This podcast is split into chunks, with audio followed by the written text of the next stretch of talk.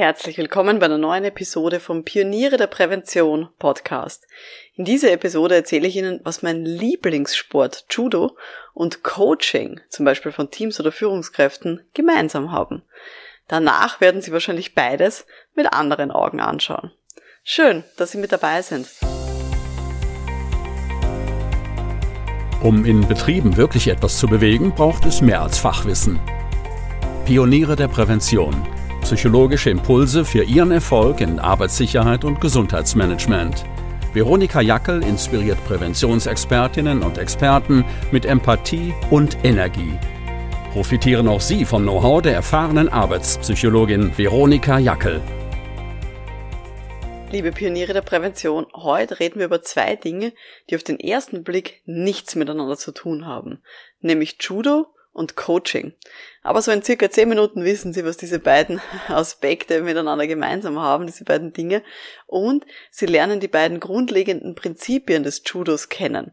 Die prägen mich und mein Denken ja wirklich sehr, sehr stark und vielleicht werden auch Sie davon inspiriert. Ich selber mache ja Judo jetzt seit bald 30 Jahren. Oh Gott, ich bin alt.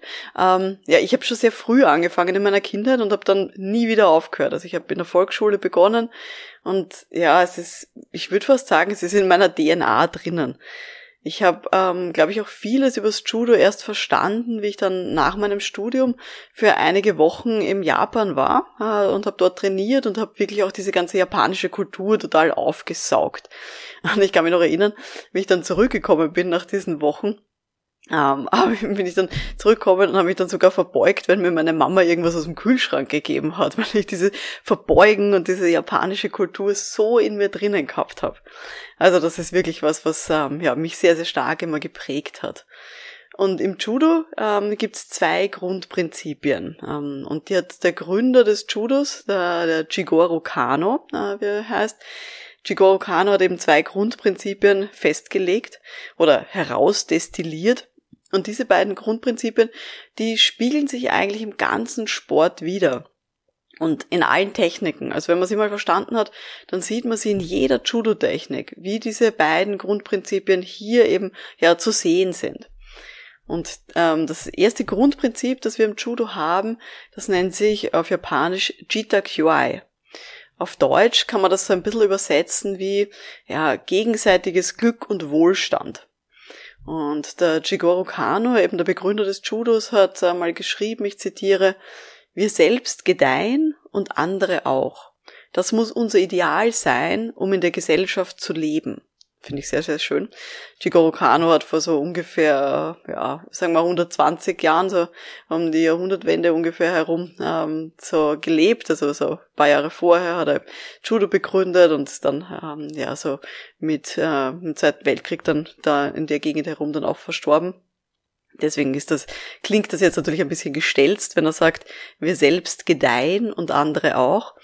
Aber diese, dieses Grundprinzip des Cheetah QI, also dieses gegenseitige Glück und gegenseitiger Wohlstand, das sieht man zum Beispiel im Judo.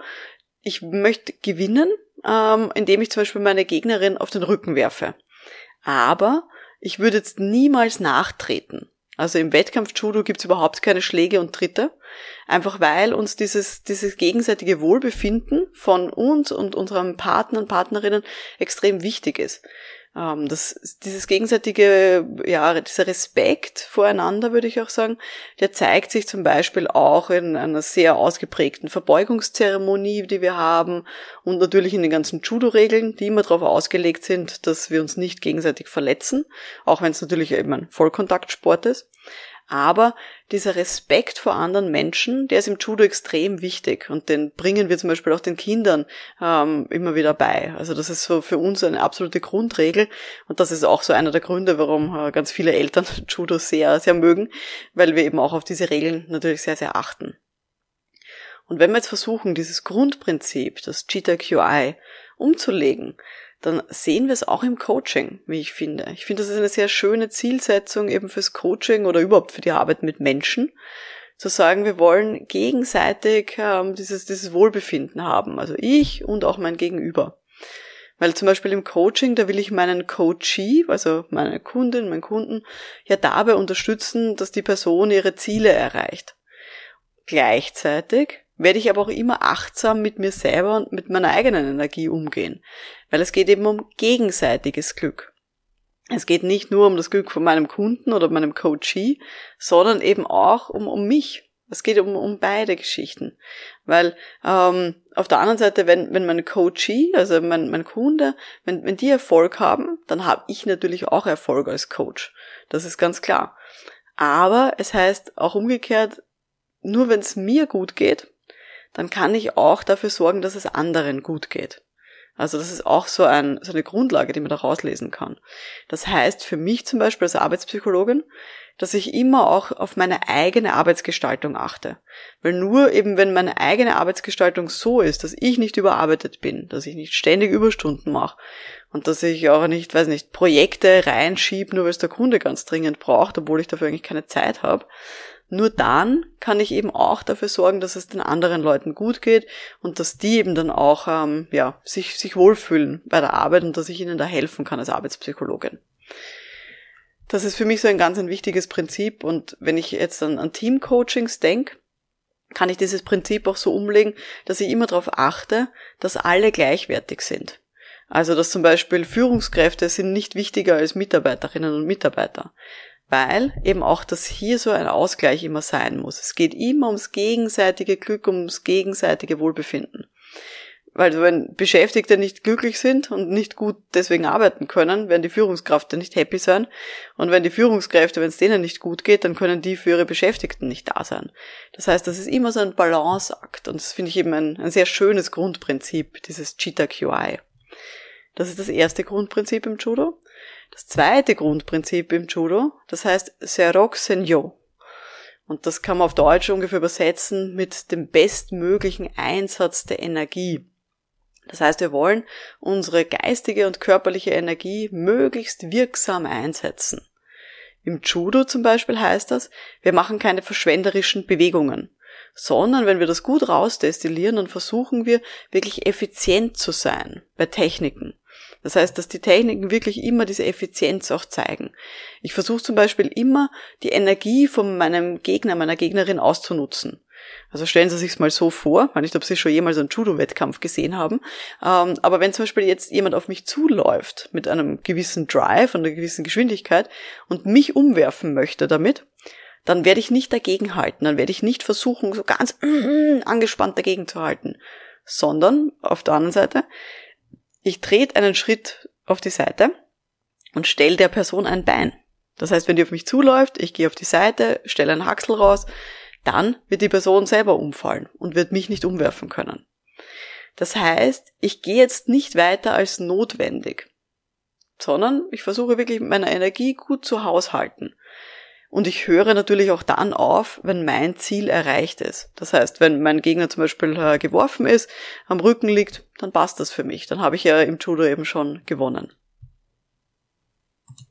Wenn wir jetzt dieses Prinzip des Roxinyo, wenn wir das umlegen wollen aufs Coaching, dann werde ich auch im Coaching nicht gegen die Energie von meinem Coachee gehen. Also wenn diese Person ein Angebot von mir ablehnt, dann werde ich vielleicht was anderes probieren. Oder ich werde einfach auch nur achtsam sein und zuhören. Aber ich werde nicht sozusagen dagegen reden. Weil wir wissen, äh, Druck, äh, bei Druck sollte ich keinen Gegendruck aufbauen, da wird nur Energie verschwendet. Sondern ich versuche eben auch bei solchen, sag mal, gruppendynamischen Situationen oder auch Gesprächssituationen immer mit der Energie zu gehen und hier nicht eben dagegen zu arbeiten auch bei Seminaren, wenn irgendwer zum Beispiel anfängt zum Tratschen und so Nebengespräche führt, dann gehe ich davon aus, dass das scheinbar wichtig ist. Und dann, ja, gehe ich da auch hin und sage, okay, kann ich vielleicht irgendwas beitragen? Ich versuche auch da mit der Energie hier mitzugehen und darauf einzusteigen und hier nicht versuchen, das zu unterdrücken. Ich will auch ähm, in Coaching-Situationen meine Zeit zum Beispiel bestmöglich nutzen. Und ich will jetzt keine Interventionen einsetzen, wo ich nicht weiß, dass sie mich irgendwie zum Ziel bringen, sondern ich möchte eben meine Energie bestmöglich einsetzen. Heißt auch, wenn ich zum Beispiel in einer Gesprächssituation bin, im 1 zu 1 Gespräch, ähm, dann stelle ich auch keine Fragen, nur um meine eigene Neugier zu befriedigen. Ich muss zum Beispiel als Arbeitspsychologin, ich muss mich nicht immer hundertprozentig auskennen in einer Organisation. Ich muss auch nicht immer alle Abkürzungen verstehen, die die verwenden.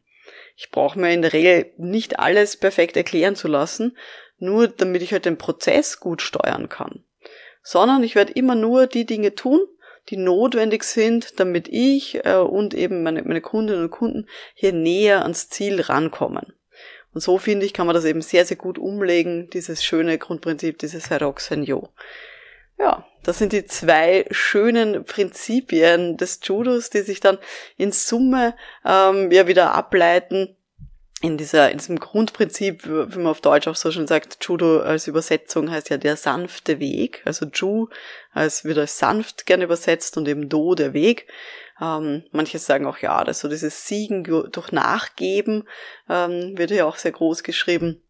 Ich glaube, das sind nur so ähm, Übersetzungen, die das sehr, sehr bruchteilhaft eben auch zeigen, wie wir im Judo eben auch ähm, unseren Sport ausüben. Aber diese zwei Grundprinzipien, einmal dieses Cheetah QI, das gegenseitige Glück und Wohlstand, ähm, wie es eins zu eins übersetzt heißt, und auch das Seroxenyo, das heißt der bestmögliche Einsatz der Energie, die finde ich total wichtig und die finde ich eben total schön und die finde ich kann man eben auch in unserem Arbeitsalltag in der betrieblichen Prävention sehr schön einsetzen. Jetzt können Sie mal für sich selber auch beobachten. Haben Sie diese Prinzipien in Ihrem eigenen Arbeitsalltag auch schon mal erlebt? Sie jetzt so ein bisschen mit überlegt, mitgedacht, wo Sie das vielleicht selber auch schon mal gesehen haben. Schreiben Sie mir doch gern auf LinkedIn oder Twitter mit dem Hashtag Pioniere der Prävention. Oder wenn Sie schüchtern sind, geht natürlich auch immer eine Direktnachricht. Würde mich sehr interessieren, wie Sie das denn sehen mit diesen zwei Grundprinzipien. Und wenn Sie sich mit Gleichgesinnten weiterentwickeln wollen, dann schauen Sie gerne auch mal vorbei unter www.pionierederprävention.com. Da gibt's einerseits eine große Kursbibliothek, auch über Gesprächsführung, und andererseits immer ein tolles Netzwerk, ähm, das über den ganzen Dachraum geht, von Menschen, die eben hier in der Prävention arbeiten. Ein Mitglied hat es mal beschrieben als eine coole, austauschbereite Gruppe von motivierten und engagierten Präventionsexpertinnen. Klingt sehr einladend, oder? Ja, ich würde mich freuen, wenn wir uns dort sehen. www.pionierederprävention.com. Mein Name ist Veronika Jackel. Vielen Dank fürs Dabeisein und wir hören uns dann in der nächsten Folge. Bis dahin, alles Gute. Ciao.